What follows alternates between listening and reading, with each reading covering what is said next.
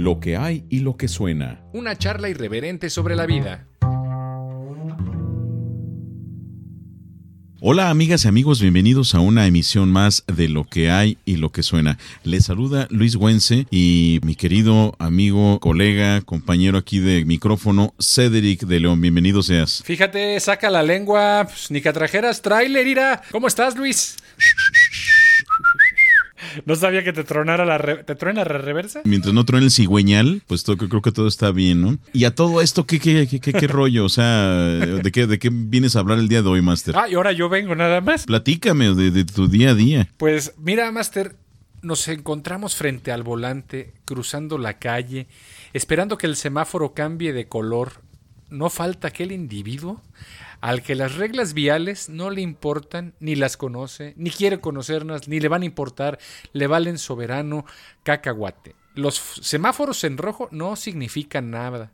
El semáforo en amarillo es sinónimo de acelérale, cabrón. El semáforo en verde es que mira, se ve bien bonito, pero soy daltónico.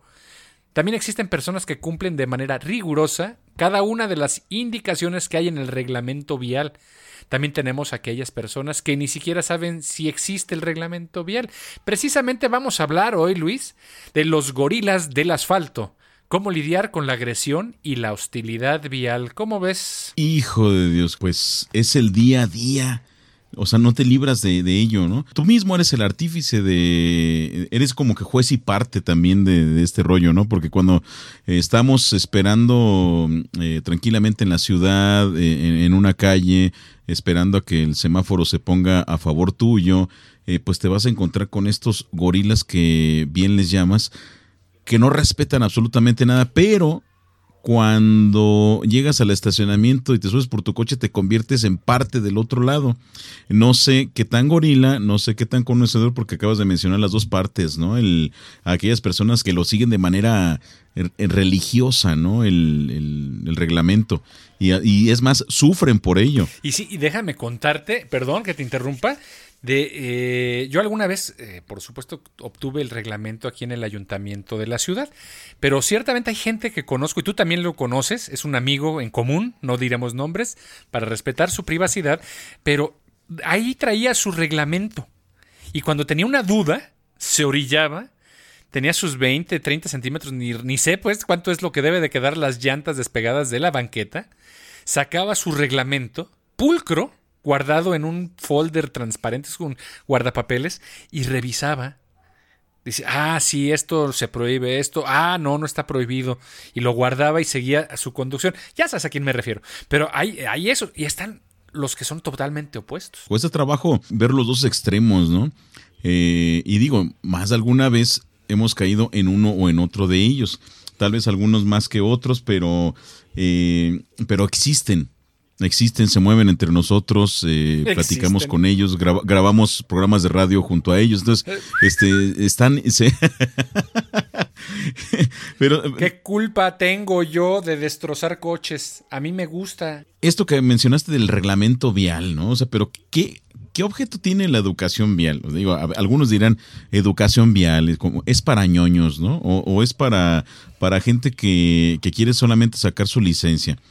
Pero en realidad la educación vial tiene por objeto desarrollar eh, al ciudadano, tiene, mm, digamos, el objeto de complementar su educación, ¿no? En este caso, en su condición de conductor, pasajero, peatón, las aptitudes, destrezas, hábitos, el interés necesario para que disponga de mayor pericia, conocimiento, equilibrio mental, al respecto, ¿no? Actúe de manera inteligente y razonable, comprenda y respete las leyes, reglamentos y normas vigentes de tránsito, transporte terrestre y así evitar accidentes viales. O sea, fíjate todo lo que incluye la, educación vial, ¿no? No, no es nada más eh, deme mi licencia. Que, bueno, amigas y amigos, los invitamos a que se den una vueltita a, o es más, que usted recuerde cuando sacó la licencia y analice el examen que le hicieron digo, la verdad los exámenes que hacen, por lo menos aquí en el estado de Michoacán, no son suficientes porque ni siquiera hay pista de, eh, de evaluación. Ah, no, sí, ¿sabes qué? Sí, ya, ya me acordé. Bueno, para empezar, cuando hice yo el examen, a mí me dijeron que con 20 pesos era suficiente. Exacto, es que a mí, a mí, también me tocó, ¿sabes qué? Pagas tu dinero y ya. Este, a mí no me llevaron ninguna pista. Si existe, en caso de que exista, por lo menos a mí. Sí hay. Eh, eh, ok, entonces ya nos dice Master Cedric que sí hay, pero no, no la usan, o, por lo menos a... mí no me tocó. No, sí, la usan, o sea, vamos, lo he visto. No conmigo, no contigo, no con muchas personas. Pero ¿sabes cuál es la pista? Cuando yo recuerdo, y que me disculpen las personas y que nos digan si es cierto, eh, pero creo que es el caso en gran parte de, de nuestro territorio. Es, estaba atrás de la parte de policía y tránsito, en lo que era policía y tránsito en aquellos tiempos. Y es que no me acuerdo a quién acompañé a sacar su licencia. Pero bueno, el caso es que yo acompañé a alguien ya después de que yo la había tramitado hace tiempo. Eh, y tenían unos conitos. Y en el patio trasero, donde guardaban, no sé, autos o no sé, era como estacionamiento que estaba destinado a eso, acomodaban los conitos y había alguien ahí con una, ¿cómo se llama? Esta paleta de madera para apuntarte el score que hacías, ¿no? De si eh, rompías algo, etcétera. Pero no sé si era mera. ¿Cómo decirlo? Faramaya. Pues trámite, faramaya, ándale. Pero sí, sí la hay, había unos, pero sí se veía un poco pobre. A lo mejor hoy en día, pues ya hace mucho que no sé de eso. Pero sí, pues digamos que estaba bastante deficiente y ahora creo que hasta la puedes tramitar por internet. De hecho, ni siquiera tienes que hacer nada, ¿no? O sea, está más deficiente todavía, ¿no? El, o sea, Deficiente más. Híjole. Lo que le sigue, ¿no? Ahora, entonces sí. Ahora, perdón, Master, esta eh, educación vial, no sé tú en qué la notes, pero yo la noto algo muy peculiar aquí en Morelia y ojalá amigos que nos ayuden a hacer eh, conciencia de esto. Bueno, y si no, pues ya es su bronca, ¿no? Eh, pero aquí, no sé si te has fijado que el moreliano, o por lo menos el ciudadano que radica en Morelia, no sabe cómo funciona una glorieta. Piensan que la glorieta funciona el uno y uno. Yo, o sea, me, consta. Que no, así le dicen a una amiga, la, que se llama Gloria, le dicen la glorieta. Ajá, ándale, la glorieta de cariño. La este, glorieta entonces, no saben cómo funciona la glorieta. De lo normal, aquí en cualquier parte del mundo, te quedas esperando turno en la glorieta y cuando estás dentro tienes preferencia absoluta. Pero cuando quieres utilizar bien esa regla y tú tienes tu preferencia, te encuentras que cada quien se quiere meter al estilo del el uno y uno. Es que es la única regla que conoce el moreno aquí en esta ciudad, el uno y uno. Amigas, amigos, la glorieta tiene preferencia, no aplica el uno y uno en la glorieta. Chéquelo ahí en, las reglas de tránsito cómo se utiliza una glorieta y pues llévese algo nuevo al bolsillo. No, pero es que irá, tengo prisa, pero mira, para muchos la normativa y la etiqueta, cumplir con las normas viales y reglamentos simplemente son conceptos ajenos a su vida diaria, Luis. No suben al, eh, perdón, se suben al vehículo, lo echan a andar y se ponen a rodar por la calle sin más miramientos que el de intentar llegar lo más rápido posible a donde sea, ¿no? A cualquier lugar. O sea, eso de la glorita, pues ¿para qué? O sea, pues que lo hagan otros. Pues, o sea, qué hueva, ¿no? O sea, pues ¿para qué? Mira, y a, final de cuentas, mira, el de adelante no, no lo hizo. Mira, y el de atrás tampoco.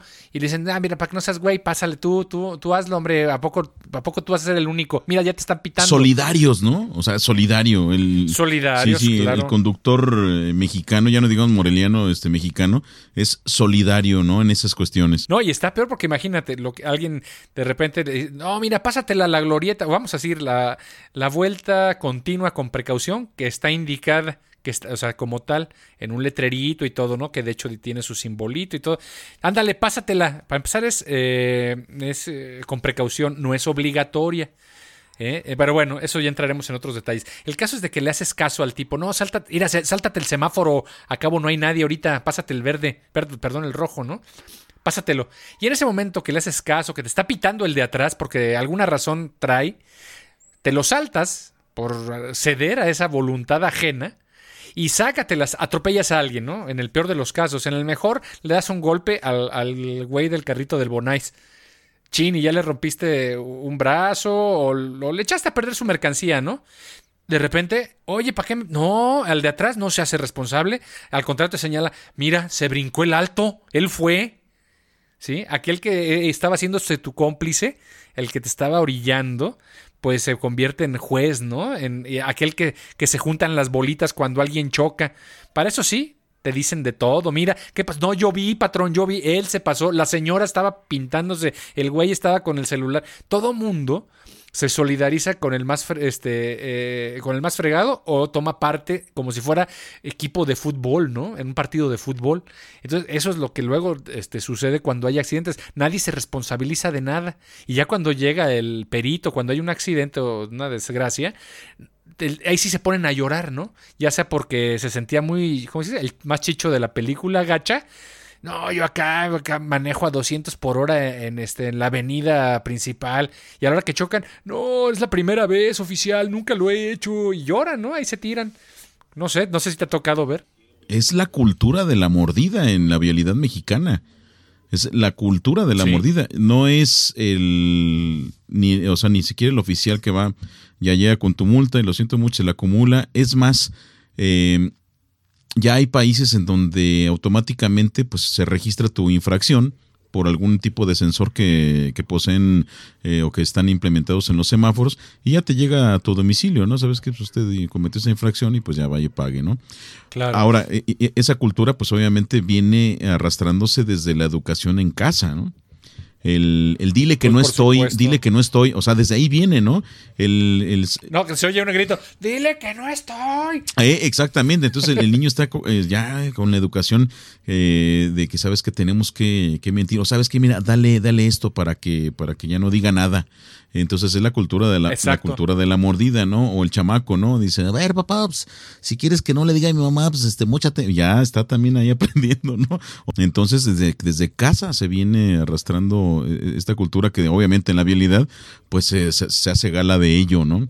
Eh, cuando viene el policía, el, el, el, oficial a infraccionarte porque de, en verdad cometiste un ilícito, lo primero es, híjole, ¿cómo, le dicen?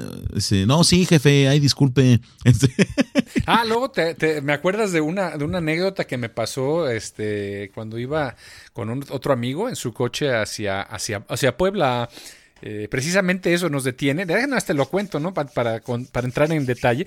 Íbamos, sí, íbamos rápido, pero pues porque estábamos rebasando eh, en la autopista El Arco Norte, es una autopista que, para los que no conozcan, una vialidad que permite conectar eh, dos puntos, son 450 kilómetros entre la ciudad de Morelia y la ciudad de Puebla, que ya no tiene uno que entrar a la Ciudad de México, se va precisamente por todo el norte de Ciudad de México. Entonces atraviesas muchos, este, un par de estados, son creo que eh, ¿Cuál es? Eh, el Estado de México, es Michoacán, Estado de México, eh, Pachuca, no sé si Tlaxcala y Puebla finalmente. El caso es de que pues nos detienen, un policía, no me acuerdo si de Pachuca, un policía nos detiene y nos dice, pues oiga, ustedes venían muy rápido, ¿no? Y el que iba manejando, amigo que venía manejando, pues dice, pues sí, pero tenía que rebasar y para rebasar pues es permitido alcanzar y luego regresar a nuestro... Pues total, estuvimos como 10 minutos y yo estaba, y me dice, me saluda a mí el cuate, ¿no? Primero metiendo la mano, invadiendo propiedad privada, ¿no? Al, vehículo, este cuate, este policía, saludando, y yo lo dejé con la mano estirada, porque, pues no, ¿qué pasó, amigo? Y le dije, mire, discúlpeme, pero pues no soy su amigo, y el trato es con el conductor, yo soy solamente acompañante. Uy, hasta parece que sí se leyó el reglamento, ¿verdad? Pero haciéndose el chistosito, ¿no? Sí y ya sabíamos para dónde iba. Total de que pues no cedíamos, pues hágame la infracción. Uy, no, joven, pero es que mire, le se va a meter en problemas, decía eh, mi amigo el conductor. Se va a meter en problemas. Eh, y bueno, pues no importa cuál problema, pues si me va a infraccionar, infraccioneme y yo... Es que luego va a tener que ir allá por la... Total, te contaba un cuento chino de que básicamente tenías que invocar a Satanás para que te resolviera el problema. O sea, que era algo complicadísimo, hasta que te iban a llevar el vehículo en fin de semana. Total, era un escenario más que dantesco. Total de que después de como 10, 15 minutos le dice, entonces, este, ¿qué? Pues cómo nos vamos a arreglar. Pues ya le dije que le dice, le dice conductor, ¿no? Y se va y regresa, y se van y regresan, ¿no? A la patrulla como si estuvieran verificando algo, eh, pues haciéndose. El caso es de que ya llega y le dice, mire, la verdad es que sabe que pues es que es temprano y, la verdad es que ya me duele la cabeza y no me he tomado ni un, ni un cafecito, ni un panecito. Entonces yo que suelto la carcajada, ja, ja, ja, o sea, así, yo sin verlo, ¿no? Yo dirigiéndome la mirada ya lontananza en el, en el horizonte y le dice el conductor, no, pues por ahí hubiera empezado que tenía hambre oficial. Creo que le dio 50 pesos para que se comprara una dona y un, y un café porque le digo que con eso era suficiente. Y con eso, con eso fue suficiente. O sea, realmente no había ninguna infracción, no había nada que, seguir. Eh, y básicamente era nomás estar por fregar, ¿no? Ambas partes, ¿no? El, el que da y el que pide. En este caso, el poli, pues estaba buscando la manera de, de, robar. O sea, no, no tiene otro nombre, la manera de robar y buscan una este, cooperación voluntaria. Sí, cierto, o sea, eh, voluntaria. Hay una anécdota también, creo que todos tenemos miles de anécdotas de esas, pero un día que este, mi hermano menor tuvo un accidente en carretera y nos y fuimos a auxiliarlo, eh, llegaron obviamente después de la aseguradora y todo eso, eh, llegaron los, los federales, los policías federales. Y no, pues mire, que tiene que hacer esto. Y le digo, pues, ¿sabe qué? Pues, eh, o sea, fue un accidente y está eh, bien calificado por, por el asegurador que le, le reventó la llanta y pues por eso... De 10, fue un accidente de 10. De 10, exactamente. Pero bueno, el chiste es de que los tipos saliendo de la autopista, porque siempre en la autopista pues eh, hay cierta jurisdicción este de pues el seguro que te protege del contra accidentes y cosas de esas. Eh, saliendo de la autopista, los, los tipos eh, hicieron parar la grúa, nos siguieron allá y bueno, pues ¿cómo nos vamos a arreglar? Le digo, ah, caray, ¿cómo nos vamos a arreglar de qué? Y dice, no, pero es que de los daños y, y, perjuicios que hicieron este, ahí al, asfalto. Quedó bien feo. Le digo, ¿sabe qué? Pues como es un accidente y, todo eso, pues ahí no, no hay dolo en ello y además eso se encarga pues, la aseguradora de la autopista que es la que cubre esas cosas. No, pero y se empiezan a inventar como bien, dice, bueno, ahí quedó, le dije, ¿sabes que Pues no le voy a dar nada, ¿no? Porque, porque no, obviamente iban conmigo porque yo era el pariente cercano que estaba auxiliando, ¿no? Bueno, mi hermano ya estaba en el hospital, eh, para no hacer el cuento largo, en la noche fuimos ya al, hospital y ya nos, eh, este, mientras se llevaron el, automóvil al, al, corralón correspondiente, pues para al día siguiente reclamarlo, ¿no? Ya después ver con la aseguradora. Pues estos tipos llegaron al hospital a buscarnos para ver para ver de, cómo le dije no no voy a dar nada le dije mañana o sea a ese extremo ¿No llegaron con unas flores a ese extremo ¿No llegaron con unas flores no hombre qué bueno hubiera sido no este oiga disculpe quería ver cómo sigue este y cómo nos vamos a arreglar no a ese extremo entonces dices tú no pues están cabrones están eh, definitivamente en un, en un planeta en donde viven de la corrupción viven de la corrupción y donde tú te niegues y, tú por lo menos conozcas que eso que están haciendo pues no es debido, eh, pues se enfrentan a eso y no hayan la manera de cómo, porque todo el mundo lo que dice, ah, no, sí, Poli, mire, pues tenga para su refresco. Y pero pues no, ¿cuál es para su refresco? O sea, si ni siquiera hizo nada, ¿no? Ni siquiera llegó a, tiempo. Pero bueno. Deme para mi refresco y le das un vaso, tenga, desechable. Exacto, pero Eso bueno. sí, orgánico. Y bueno, y, ahora pasando otras cosas, eh, además de, de, las mordidas, vamos a la parte del conductor, ¿no? Muchas personas que utilizan el vehículo para desplazarse un par de, un par de metros, ¿no? Hay, hay casas que se van de su casa a la tienda. Digo, seguramente, no sé si lo has hecho, pero, pero si has visto has, o, te han, o te han contado del primo de un amigo, ¿no? Que van de su casa a la tienda en el, que, en el carro, ¿no? Y, bueno, y solo para comprar, porque dice, bueno, es que traía tres garrafones, y dice, bueno, está bien, ¿no? la abuelita se le justifica. los que llevan, pero los no. que llevan la, como dicen, la, bombona de gas o el tanque de gas. El tanque de gas, exactamente. pero no, es solamente para comprar una bolsa de, de, papitas, ¿no? Lo que les llamamos aquí de frituras. Y no les importa el gasto del combustible, o sea, eso, eso les vale madre, ¿no? O sea, este, mucho menos la Es mi gasolina. Exacto, mucho menos la contaminación, o sea, eso no.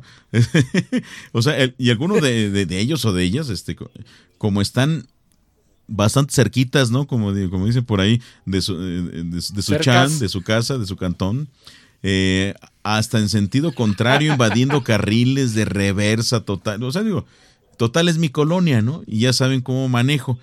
Así, ¿no? Así se las gastan. Creo que todos hemos conocido, ¿no? Ya no digamos que, que van, se trepan al, automóvil y piensan que porque su automóvil le pueden trepar todo el volumen así, porque le mandan adaptar a bocinas eh, eh, X no sé qué demonios, así para que compartan su, su excelente repertorio musical, ¿no? Sí, fíjate que ahorita me acordé, ¿tú qué, a qué edad empezaste a manejar, Luis? Eh, digo, ya salí a la calle. Digo, a manejar, no a salir a la calle el otro, porque yo sé que del otro saliste a la calle desde muy chico. La necesidad es canija. Bueno, eh, eh, a mí me tocó, yo en ese entonces vivía en, en Zamora, en Zamora, Michoacán.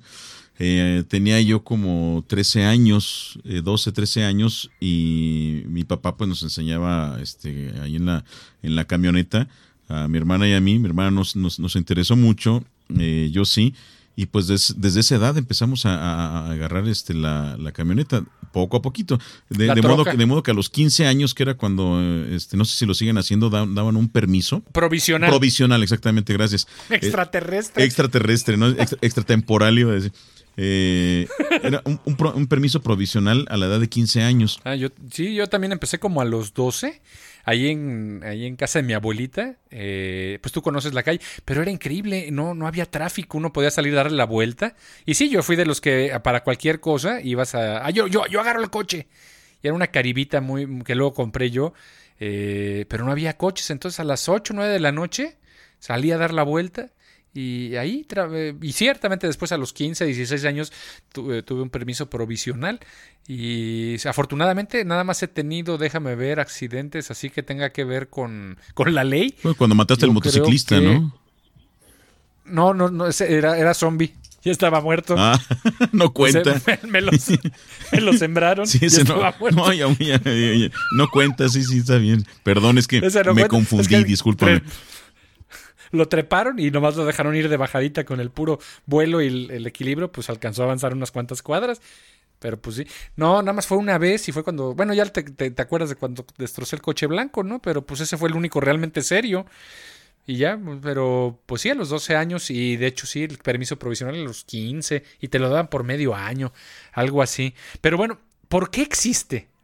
¿De dónde salió? Debemos respetarla. Estamos hablando de la educación vial, de las normas de conducta en la calle. ¿Cuál es la importancia de las normas de conducción tanto para peatones como para choferes? O sea, también los peatones necesitan, necesitamos eh, seguir la vialidad. Entonces, ¿de dónde sale todo este, este, este merequetengue, Luis? precisamente vamos a llegar a precisamente las reglas y las multas. ¿Por qué? ¿Se le ocurrió a alguien? ¿Quién lo inventó? ¿De dónde, de dónde diablo sale? Pues fíjate que pareciera que esto es, esto es muy nuevo o es de Henry Ford para acá, ¿no? Pero no. Eh, las multas se remontan a 2800 años. Digo, basta decir que una de las civilizaciones antiguas que más aportó en muchos eh, aspectos, y este no es la excepción, es justamente Egipto, ¿no? Allí se ha encontrado, sí, se, ha encontrado la primera sanción de la historia registrada. El infractor sufrió la condena de ser colgado en la puerta de la taberna en la que se había emborrachado antes de chocar contra una estatua y atropellar a una niña. O sea, digo, ¿no? Mil veces peor que las multas económicas que hoy padecemos y que puede llevarnos a costar hasta 800 mil euros. Pero no adelantemos. O matar una niña. Pues sí, exactamente. O sea, este. Y, acá no, aquí sabes que te mueres simplemente, ¿no? Te vas. Te, ahorcaron. Sí, exactamente. Sí, entonces, pero, pero ciertamente eso de, imagínate, usted se echó aquí la estatua de, de Ra, esta, esta ya sale carita, eh, dejó un rayón aquí en la base de la pirámide. Eh, y por haber matado a la niña. Eso no es lo caro, lo de la niña. Lo caro es lo de la pirámide del faraón. Ese sí le va a salir caro. Claro. Oye, ¿cómo nos arreglamos?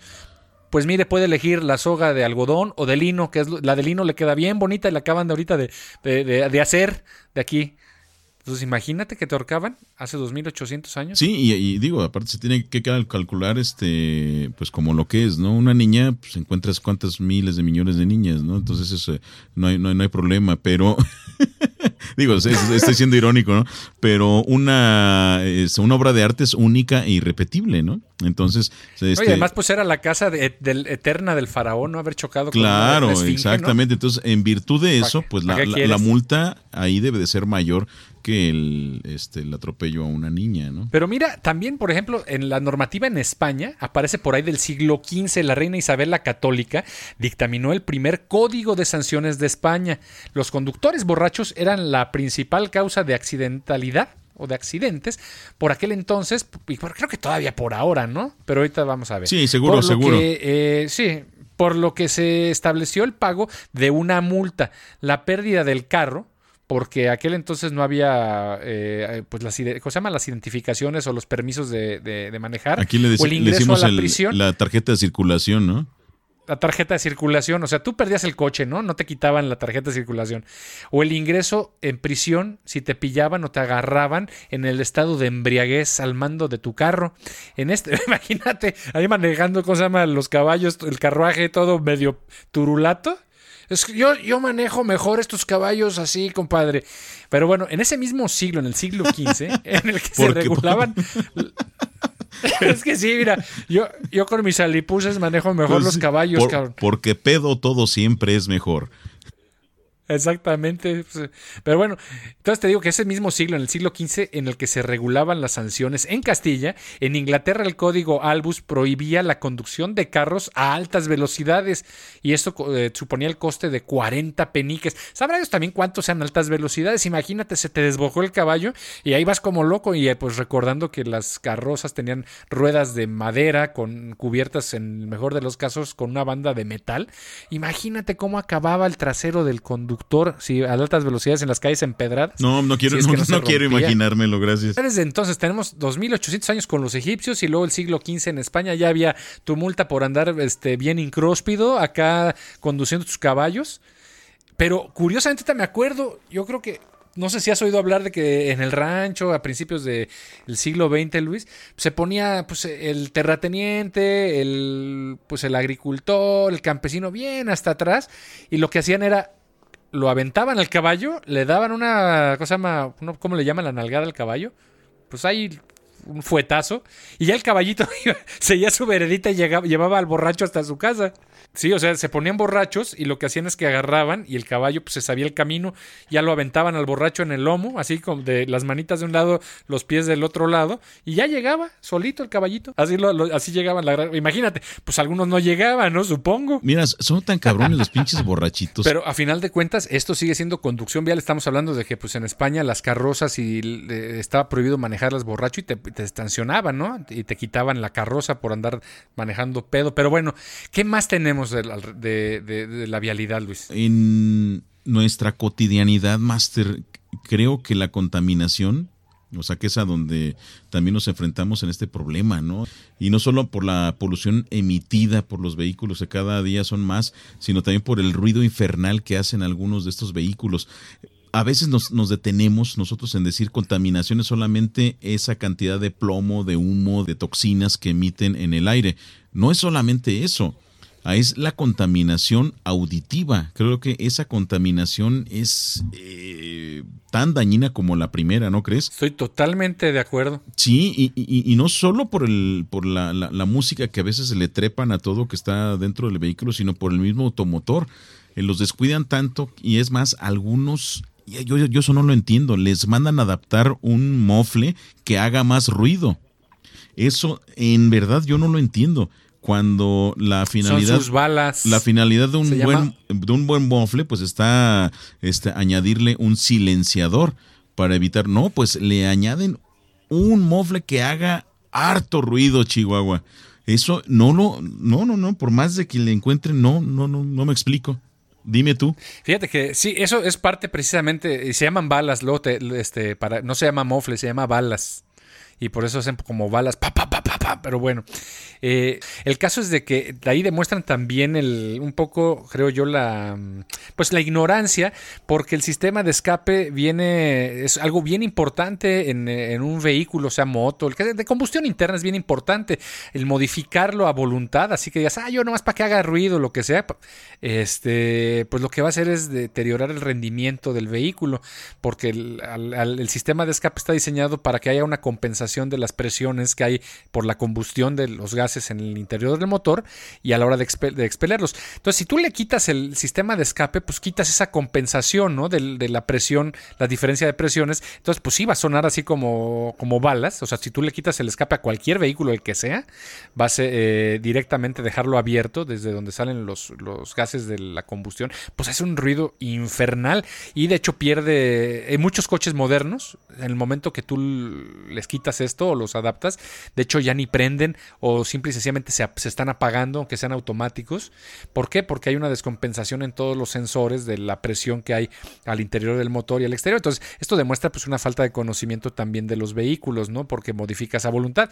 Pero pareciera precisamente esto que son concursos, ¿no? O sea, el güey este de la, de la motocicleta que vive al lado, el del coche este deportivo, ¿no? El que hace más ruido en la colonia. ¿Cuál es el motor del auto que despierta a los vecinos a temprana hora en la mañana? Como si fuera el espectáculo, ¿no? O sea, no sé, los dueños de estos vehículos a lo mejor se imaginan que en la mañana, a las 6 de la mañana, cuando lo prenden durante 10 minutos, haciéndole así, como que todos están, ay, güey, mira, ya se va, vamos a salir a ver qué padre hace, qué hermoso sonido, vamos a admirarlo, a ver aquí, vamos a despedirlo con un trapito y un pañuelo, ¿no? Pareciera que nos fueran invitados a este, a este festín de sonido día tras día todas las mañanas y en la noche, como si fuera un espectáculo para disfrutar, pero esto es un verdadero caos porque para empezar yo no entiendo cómo pueden soportar ese ruido en, las orejas estas personas, ¿no?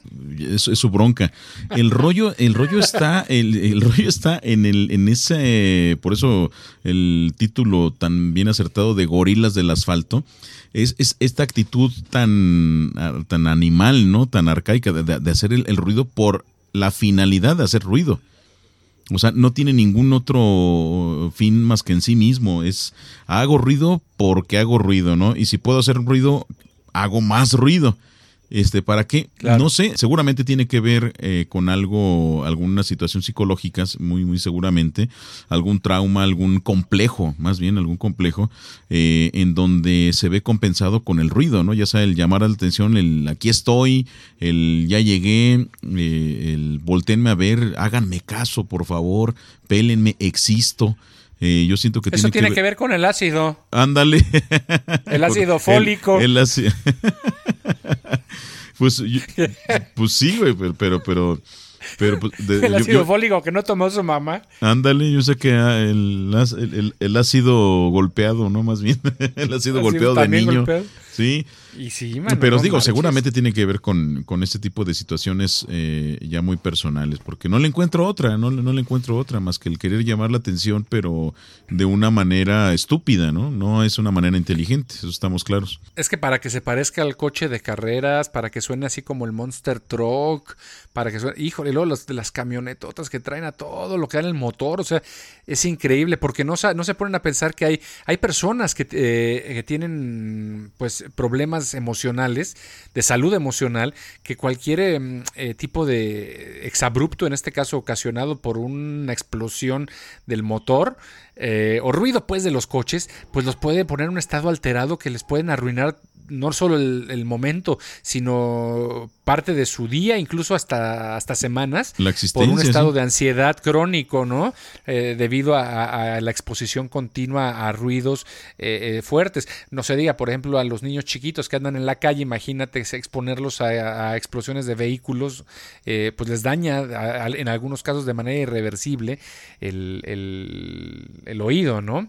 Entonces no se ponen a pensar en eso, además de que pues hay por ejemplo ancianitos, gente que no puede conciliar el sueño, muchas, muchas, muchas personas, y pues la gente del día a día, los nosotros de a pie, pues es molestísimo, ¿no? Está, es, este, está probado que la contaminación por ruido, la contaminación acústica es uno de los eh, promotores del estrés y a mí me queda clarísimo, yo estoy totalmente convencido de eso, o sea, eh, no sé si te ha tocado, a ti, amigos, escuchas, aquel vecino que está todo el día duro que friega, duro que fría, con ese sonidito tan, tan pegando, los albañiles están construyendo. Hay un momento en que eh, no sabes por qué estás de malas, pero es precisamente por eso, ¿no? Y no nos damos cuenta de toda esta contaminación porque estamos inmersos en ella, ¿no? Estamos inmersos en esta ciudad donde todos los días hay camiones que tienen el sonido del escape abierto, el de la motocicleta del vecino que se cree que es un concurso, el de la camioneta, el del vehículo deportivo. Entonces, pues no nos damos cuenta porque estamos ya normalizando esta situación, pero esto no debe ser así. Es un absurdo para empezar, pero es una realidad en, en la que estamos inmersos y que si nos tiene alterados. Eh, o sea, tú te pones a analizar, a ver, vamos a, checar y efectivamente, ¿no? tenemos eh, vecinos que les importa un bledo la, este, la paz del otro y nos comparten pues su, su finísimo gusto de, de y selectivo de, de música de, de banda reggaetón y de ahí para abajo, ¿no? Eh, está bien, escúchela. Ya dijimos que no estamos peleados con eso, pero digo, hay volumen eh, en donde yo solamente puedo escucharla, ¿no? No hay motivo para, este, para compartirla a tan alto volumen. Eh, sabemos que su soledad es tan grande que solamente eh, así se puede, se puede llenar, ¿no? Es, porque finalmente cuando exageras o, en algo, cuando lo exaltas de manera insistente, es porque hay carencias, hay carencias y hay que compensar ese vacío que se tiene, ¿no? En este caso, pues también ahí se ve manifestado. Y analiza usted las el tipo de personas que, que, suelen hacer eso, regularmente van a ser personas conflictivas, eso no, no, hay, no hay duda. Entonces, eh, pues invitamos a que, eh, mire, a esas personas pues no les va, no, no van a cambiar, ¿no? ya, ya crecieron así. Pero lo que sí puede cambiar usted es la actitud con usted mismo y a las personas que tiene usted a su cargo para educarlas y educar este gente con otras perspectivas, con otras eh, ambiciones, ¿por qué no? Con otras metas, eh, con, con, otro enfoque de la vida, ¿no? no nada más el, la inercia de vivir en el ruido. Eso creo que sí nos, nos va. Pero bueno, volviendo acá a lo del eh, a, la vialidad, Master. ¿Sabía usted que el semáforo rojo y el signo de alto o pare, el stop, pues en las esquinas es algo que debe considerarse seriamente. Y bueno, el no ser respetado considera una falta gravísima a la vialidad. O sea, debería, ¿no? Debería, lo subrayamos, debería.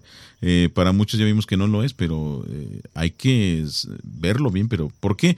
¿Sabía usted que los pasos de cebra, esas rayitas en blanco y negro que están para el peatón, deben ser respetados completamente, ya sea por peatones como por choferes y conductores? Digo, ahí se las dejamos, ¿no? Fíjate que a mí me pasó cuando estuve en Suiza, en hace ya tiempo, eh, pues bien, bien paisa, ¿verdad? Para empezar no llevaba ropa, etcétera, ya te sabes esa historia, en algún momento se las conté, pero yo me quedaba en las esquinas eh, para cruzar de un lado a otro y el, vehículo se detenía. O sea, pues yo, pues nada más estaba parado ahí. O sea, el vehículo, el chofer, independientemente si viera yo la, intención de cruzar o no, se detenía. Estaba yo en la esquina, entonces intuía que yo iba a cruzar. Entonces yo me sacaba de onda, o sea, yo así como que, que me va a trepar o me va a subir o qué onda, ¿no? Entonces el paso, y además el paso de cebra pues tenía que respetarse ahí, o sea, solamente en los lugares indicados para poder cruzar. Una vez crucé en otro lugar y ¿sabes quién me regañó por cruzar donde no debía? ¿Quién? No fue un policía, no fue un gendarme, no fue un guardián de la vialidad, fue el señor que vendía frutas y verduras al lado de la iglesia de San Agustín en Luzán. Por cierto, yo creo que ya falleció el padrecito, pero bueno. Eh, me regañó y luego nos hicimos quads y compas, ¿no? Pero me dijo que no, que estaba, que cómo se me ocurría, o sea, cruzar, o sea, era casi un par de metros, o sea, 10, mira, eran, nomás son 10 metros, compa, pues ¿para qué? Ya voy a cruzar de una vez, ¿no? O sea, pero ¿cómo se me había ocurrido cruzar donde no era? ¿Sí? Y ya me explicó, pues bueno, ya entendí y bueno, ya hasta yo bien, emocionado, ya, este, es más, ya cruzaba de un lado para otro sin tener que cruzar, nada más para ver cómo se detenían los coches, ¿no? Pero era es increíble el respeto que se tiene. No, aquí hasta aparece como que son de adornos. Mira, ahora de qué color pusieron, mira, pusieron de más amarillito el paso de cebra. Ay, me gustaba más blanco, como si fueran un adornos. Pero, ¿qué es lo que hace que una persona precisamente se transforme en cuestión de segundos con solo subirse a un vehículo y ponerse atrás del volante. una persona que está amable, tranquila, se convierte en todo un cafre o una cafre. Una persona grosera, altanera, se activa, se dispara solo por darle la vuelta a la llave de encendido del vehículo. Nada más. ¿Qué es lo que sucede, no? ¿Por qué? Nosotros no sabemos. Eh, igual cuando somos peatones y estamos en otro lugar del mundo, ahí sí nos portamos re bien. Pasos de cebra. Cuando estamos aquí en México, hasta tiramos la basura en la calle. Nos subimos al vehículo y aquella ancianita amable se vuelve un verdadero demonio. Hay una como transformación del chofer dentro de su vehículo. Y eso también pues, corresponde a situaciones eh, pues de, la misma personalidad del, individuo, ¿no? Eh, hay una, fíjate, hay una, hay una caricatura que los invito a ver. Seguramente tú ya la viste, es muy, muy vieja. Es con Goofy, ¿no? Este personaje de, Walt Disney. Tribilín. El tribilín para el, México de los 60, ¿no? Que le, llamaron así, el tribilín.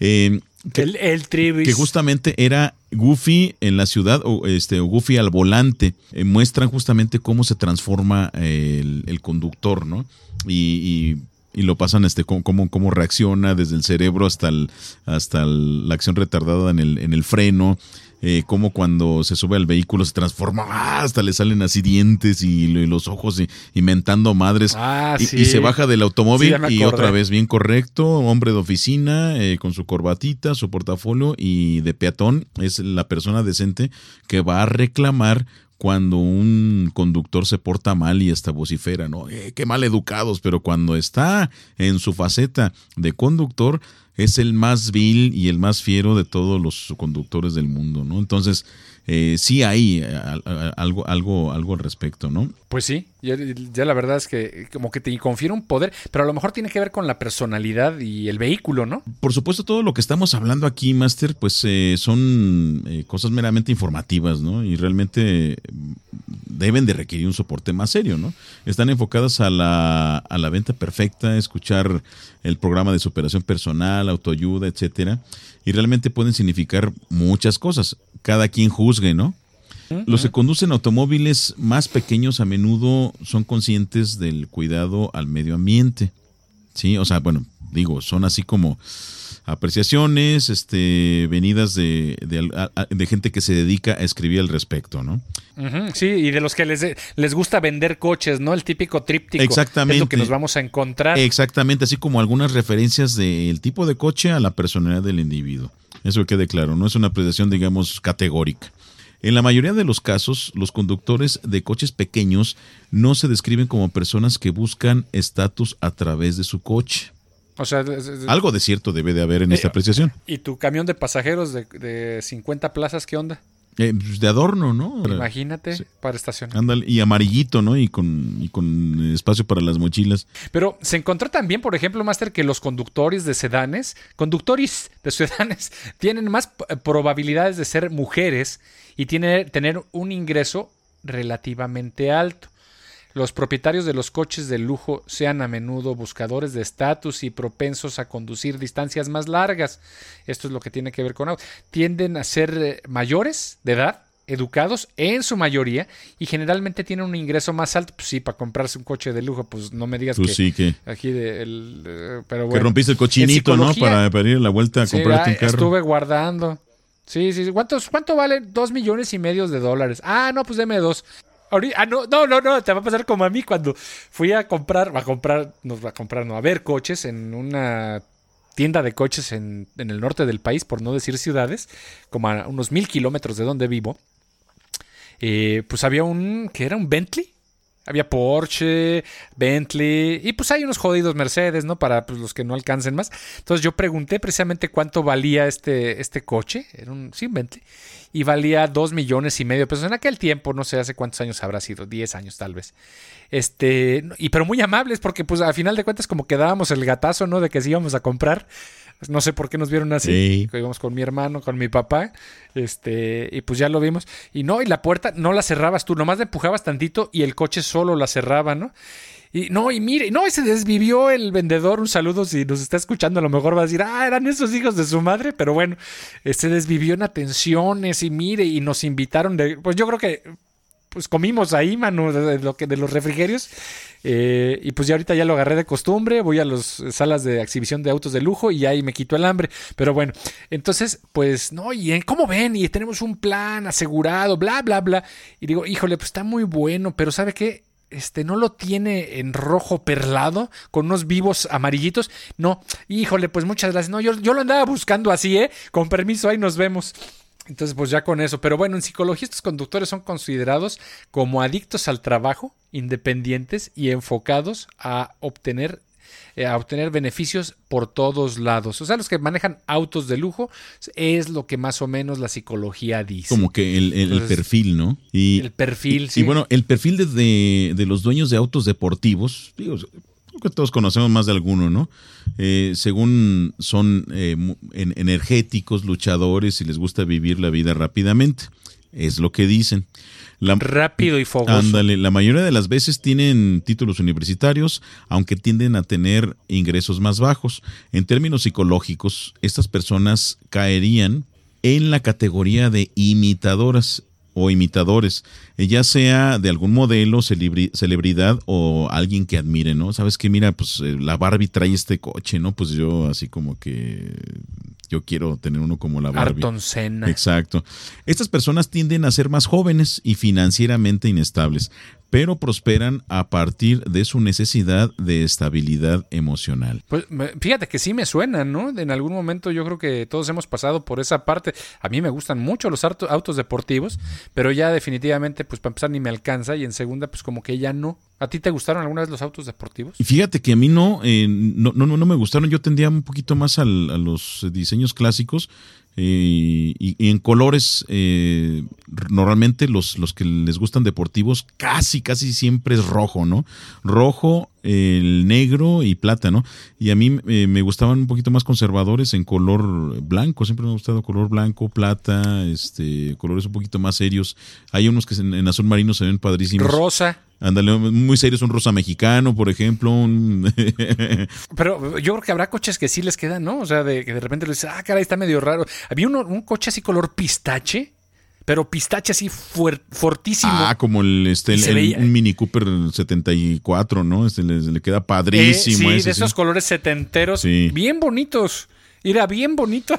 Sí, no, pues depende, ahora sí que del color depende también mucho de la personalidad del coche, porque cada coche, según el diseño, el diseñador y la tendencia, pues tiene una personalidad eh, este, muy única, ¿no? Que es lo que se pretende con el diseño de cada modelo, ¿no? Que tengan su personalidad que responda al, eh, a la época, al mercado. al mercado exactamente, pero no solamente al mercado financiero, sino al mercado financiero de ese momento sí, al, al mercado o, al círculo de personas a quien va dirigida, eh, naturalmente, pues va con su estudio socioeconómico, pero que respondan a esas necesidades. Es decir, ya lo que tú crees que estás buscando, ya lo tenemos aquí, porque está muy bien estudiado. Entonces, eh, para gente como tú, tenemos esto, ¿no? A mí me, me gusta mucho el color blanco en el auto y también el negro, pero ay, el negro, qué mugroso es, tantita lluvia que hay y ya hay que lavarlo. Y ya cualquier manchita de quemada del sol ya se nota. Y el blanco, pues no, no tanto. Me gusta mucho, fíjate, el, color blanco en, los coches, pero hay de blancos a blancos. Claro, sí, hay, hay una gama, está el blanco totalmente, así, el, casi el 100%. Ese a mí en lo personal no me gusta, me gusta un poquito más así, con tendencia a lo cremita, ¿no? Sí, ándale, ándale, aperladito. Pero bueno, a ver, de las pickups, ¿qué te puedes imaginar, Master? Fíjate. A los que tienen pickups, a estos propietarios no les gusta estar rodeados de mucha gente y por eso tienden a vivir en áreas más rurales. Ahí sí como no, mi vecino tiene una pickup, pero bueno, están etiquetados como adictos al trabajo, y uh, también igual, y son empleados de tiempo completo, pues no sé si hasta tengan trabajo, pero bueno, les gusta laborar en trabajos relacionados con el servicio o que requieren una cantidad decente de esfuerzo físico. Más espacio significa menos problemas. Pues grosso modo, ¿no? Porque pues no, ahí aquí yo conozco en rosas excepciones. Corresponde un poquito más al área eh, europea, ¿no? Entonces también así como que vamos a encontrar algunas, algunas diferencias que no encajen por acá en, nuestro eh, queridísimo tercero, ya, ya casi cuarto mundo, y no van a, checar del todo, ¿no? Pero sí se acercan un, poquitín. Pero en esto de las pickups, eh, bueno, este, aquí culturalmente en México hay algo algo muy, muy diferente. Es este tipo de, de, de vehículos fueron creados para el trabajo son vehículos de carga, tienen un compartimiento para cargar, pero hay gente que hasta las hace deportivas. Yo, Cargas la familia. Sí, ándale, pero yo no entiendo que hagan una pick-up deportiva. Hazme el fregado, o sea, no, no lo entiendo, pero bueno. Adelante. Pues bueno. Oye, por cierto, ¿tú, ¿tú, no te acuerdas cuando yo tenía una camionetita? Que una, no era una pick-up, era una, bueno, sí, pick-up Ranger, como pick-up chiquita, una pick-up wannabe. No me acuerdo. No. Baby pick-up. Pero me acuerdo una vez que cuando yo la compré, la compré hace mucho tiempo, me dijo un amigo también, uy, te acabas de comprar amigos. Le digo, ¿cómo? Uh, pues vas a, eres el de la camioneta, no te va a faltar tiro por viaje cada semana. Oye, mira, tú tienes camioneta, no, préstamela para mover un refri. Oye, tienes camioneta, préstame porque se va a cambiar fulano. Hijo, y si era cierto, o sea, el que tiene una camioneta se convierte, de estas de tipo pico, se convierte en el amigo más querido. Sí, es el más, el más solicitado. Y bueno, también aquí sí, algunas que, que, circulan mucho son las minivan, ¿no? Creo que todo el mundo las ubica perfectamente. La minivan, pues más que otros... Son las mamavans. Las mamavans, exactamente. Eh, más que otros conductores, se sabe que aquellos que poseen las minivan o, o alguna minivan son considerablemente más tranquilos que sus contrapartes. Bueno, dicen. Al igual que los propietarios Dicen. de automóviles de lujo, disfrutan viajar largas distancias y definitivamente disfrutan de la vida familiar. Tampoco es de extrañar que aquellos que poseen uno de estos vehículos sean a menudo nominados para tareas de viaje compartido. Bueno, pues sí, es el, tú tienes coche, vamos a entre toda la bola, ¿no? Eh, exactamente, son también, yo, yo, pienso que esto junto con los pickups, ¿no? Dueños de pickups.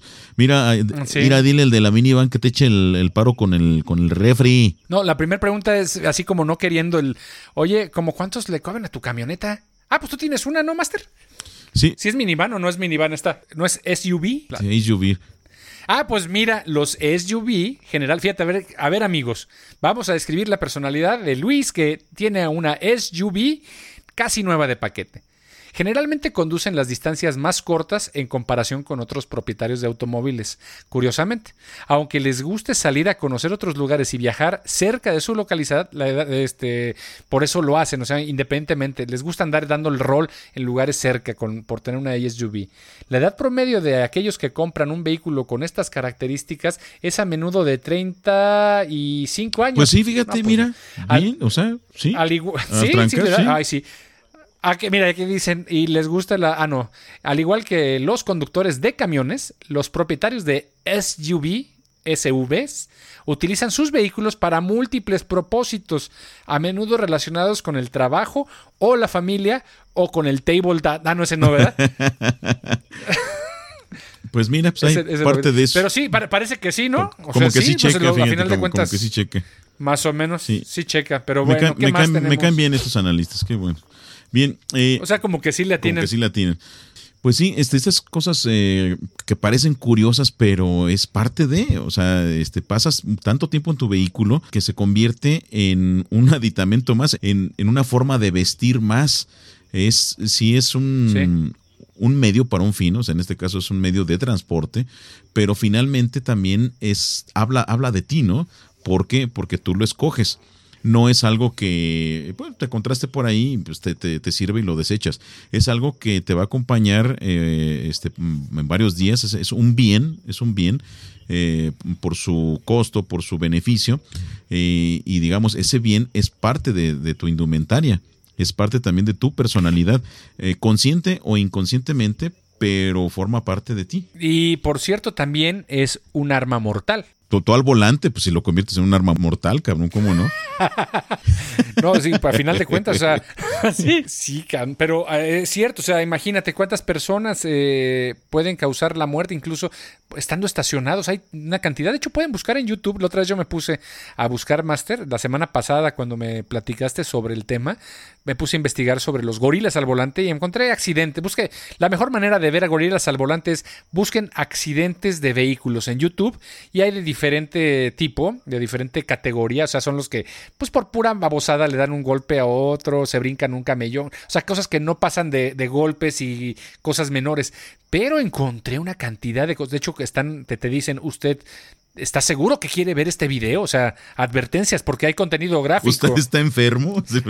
no, de hecho, ya, ya, saben. Ah, Cedric, pásale, órale. Es increíble. O sea, los destrozos, o sea, la catástrofe, las cosas que puede uno lograr eh, siendo imprudente, ¿no? Y había unos comerciales en México que se llame, eh, hace, no sé, en los años 90, 80, 90, el de que hablaba sobre la concientización de gente manejando ebria al volante. No conduzca ebrio, no se convierta en criminal. Eh, y hablaban, daban una reseña sobre la historia de un atropellado. Ah, el de los huevitos. el de los huevitos también, de, la Secretaría de Comunicaciones y Transportes en aquel entonces. si usted recuerda ese comercial de los huevitos, eh, ya está ruco. Y no se haga, lo recuerda perfectamente. Si no lo recuerda, si no lo recuerda, te, busque comercial de los huevitos SCT. Eh. ahí en YouTube seguramente estará. muy ingeniosos, muy ingeniosos, muy ingeniosos. Buenísimo. Pero es que sí es cierto, eso, eso que mencionas de los de los accidentes es una es un porcentaje increíble. Eh, es más, como un ejercicio así rápido. Aquí que estamos el maestro Cedric y yo, de entre los dos, por ejemplo, el que ya, este, digo, fue un accidente, pero mató a un motociclista, pues ya es el 50% de los que estamos aquí reunidos, ¿no? no, como decían, que dice que los accidentes, que el 30% de los accidentes los causan los borrachos y el otro 70% los que no están borrachos. Entonces, pues maneje borracho. Exactamente, maneje borrachos. Es santo remedio y ya reduce pues el, índice a un. Pero, a ver, ahorita que dijiste de los, de los huevitos, hay una, una ironía de la vida, Master. No sé si te recuerdas en algún lugar aquí en. No me acuerdo en qué salida de la ciudad, en la carretera, pusieron una pancarta gigantesca, un anuncio gigantesco de de cosa llama de los huevitos, pero había una carretera. Los huevitos chinos. En el, no. los huevitos. y luego. no, este, y entonces, bueno, la pancarta era tan grande, creo que era la salida para, para hacia la ciudad de Guadalajara, en la carretera vieja. Entonces, el, espectacular era gigante, pero traía los huevitos con su cochecito eh, y una carretera. El caso es de que coincidía en la perspectiva la carretera del espectacular con la carretera real. Entonces, si tú ibas distraído, podías seguirte derecho por el, ¿cómo se llama? Por el espectacular, porque justo ahí era una curva. Entonces, y el, espectacular tenía una recta. Entonces, hacía una, pues, eh, una composición óptica de tal manera que parecía que tú podías seguirte por el camino de los huevitos. y hubo una cantidad de accidentes tremendo porque en la noche pues se confundía muchas personas y se seguía y atravesaba el espectacular por debajo y se caía, ¿no? Afortunadamente creo que no fueron nada nada nada serios, ¿no? Pero es las ironías de la vida. Irónico, pero bueno, tan irónico como que ya se nos acabó también el tiempo, llegamos al final de este programa. Y Master, antes de retirarnos, eh, ¿gustas mandar algunos saludos? Sí, fíjate que nos han seguido. Ah, quiero avisarles que pues estamos ya en, en Anchor FM, diagonal hay y suena, eh, para que nos busquen. A las personas que nos siguen en Spotify, pueden seguirnos también en lo que hay y lo que suena en Spotify. Eh, ustedes no tendrán ningún problema. Y en YouTube también, en lo que hay y lo que suena, estaremos subiendo más contenido. Si usted es una persona que nos está escuchando y quiere ver nuestros otros episodios, pues en Anchor FM busquen hay y suena. Y también en el Google Podcast. Hay un montón. O sea, pongan hay y lo que hay y lo que suena podcast en su navegador, en el Google, y ahí nos va a encontrar. Y muchas personas se han unido a la comunidad. Tenemos ya más suscriptores a cada momento. Y queremos agradecer a Montserrat Irepan. Siempre está al pendiente y siempre está preguntándonos. Hay duro que dale. ¿Y ahora de qué se va a tratar el programa? Y un abrazo a ella. A David Rivera también. Y por supuesto a nuestra querida amiga Irena Medina Zapovalova. Creo que ya está en Praga ahora sí. No, la verdad es que no sé. Cada vez que hacemos un programa me pregunto si ya está en Praga o sigue en no. Bianca Vargas, Vargas, perdón, Gina Vuacu, a Teregüense, también que le gusta. A Teregüense otra vez le gusta más. Por supuesto a Cronopio Stelum, Laurel Roaf, eh, ¿quién más? Jorge Santibá, Santi Esteban. Y ah, también a Lorelei Pen, que nos escucha. No tiene redes sociales. Eh, nos escucha por alguna de las eh, programas o plataformas de, distribución del podcast, pero siempre dice que está pendientísima del episodio y que en muchos de ellos se siente identificada para... Mm, eh, con algunas de las anécdotas y que te, te manda a decir que es muy contagiosa tu risa, Master. Híjole, Que, que empiezas a reírte y que ya no, dice, le tengo que poner pausa porque ya no paro de reír. Bueno, voy, a- voy a aprovechar para una anécdota. Cuando yo tenía siete años, siete, siete o diez años, este, por ahí alrededor, eh, fui, fui con... 110 años. No, siete o diez años Ah, de edad. Ay, Eh, caray. sí, mi papá me llevó a ver una película al cine, una película cómica. Entonces pa- pasó la escena de, de, de la, este, pues de la risa, ¿no? Ja, ja, ja, ja. Y pues me, dio, me mucha risa la película. Pero ya después habían pasado como unos 5 o 10 minutos y estaban en una escena pues muy seria, ¿no? Pero yo me empecé a reír porque me acordé de la escena y ja, ja, ja, ja, ja, y no, no pude parar. Entonces, todo el pinche, todo el, todo el pinche cine, toda la, la sala empezó a, a zurrarse de las risas. Ja, ja, ja, y no sabía ni por qué. Pero eso, eso he tenido yo. Es que pues, también te mando un abrazo muy fuerte y muchas gracias por escucharnos. Sí, yo también.